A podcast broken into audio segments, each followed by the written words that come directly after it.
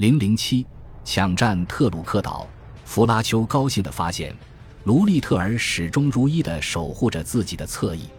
他和这名僚机驾驶员以 S 型从相反方向交叉移动，使敌机只得尾随其后。这种战术名为“萨奇穿梭”，源自第三战斗机中队队长吉米·萨奇。在面对零式战机等机动性更强的飞机时，两名战斗机飞行员可以借此互相掩护，使后方免遭攻击。弗拉丘正是采用了这一战术，又使敌机逐渐下降。等到日本飞行员在海拔上丧失了优势，弗拉丘注意到他们似乎也丧失了决心。他接连绕到三架零式战机的尾部开火，然后望着这几架鹤履斑驳的飞机跌入西湖。当天上午，美军占据了主动权。经过十分钟的激战，弗拉丘看到不少日本飞行员打开降落伞，从空中缓缓降落。其中几人甚至仍然身着睡衣。在这次战机扫荡中，美军出动大批飞机涌向莫恩岛巨大的环礁，消灭了日军空中和地面的所有战机。在第六战斗机中队副队长 G.C. 布拉德上尉的率领下，弗拉丘等人十二次掠过岛上的机场，将一排排战机付之一炬。第五战斗机中队的特迪斯科菲尔德向一架零式战机开火。目标顿时燃烧了起来，于是他开始尾随敌机下降，直奔埃滕岛的机场。这名日本飞行员很可能已经负伤，因为他在着陆时竟然没有放下机轮。这架飞机来回晃动，最后一烧出地，向一侧滚去。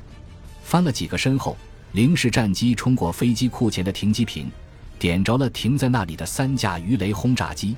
斯科菲尔德看到。这架飞机又转了几个弯，才硬生生地停了下来。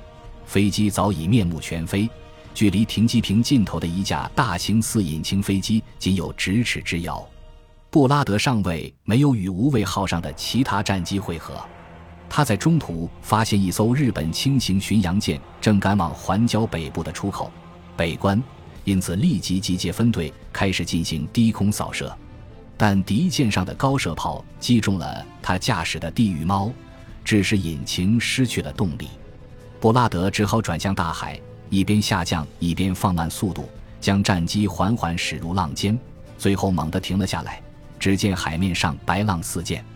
当战机开始下沉时，他挣扎着钻出驾驶舱。另一名飞行员见状，立即向布拉德抛下一艘救生艇，然后一个横转。吸引了巡洋舰及其炮手的注意力，此人对准敌舰一阵猛轰，点燃了弹射器上的水上飞艇。这一系列紧张事件牵制了敌军的炮火，使布拉德得以划向北关以西五点五英里处的一座小岛。在历尽艰难来到岛上后，他花费大量时间在岩石上刻下自己的名字，最终被救援人员发现，在距离此处几英里的地方。出现了数艘日本驱逐舰，显然，他们在等待与离开港口的轻型巡洋舰会合，然后伺机逃跑。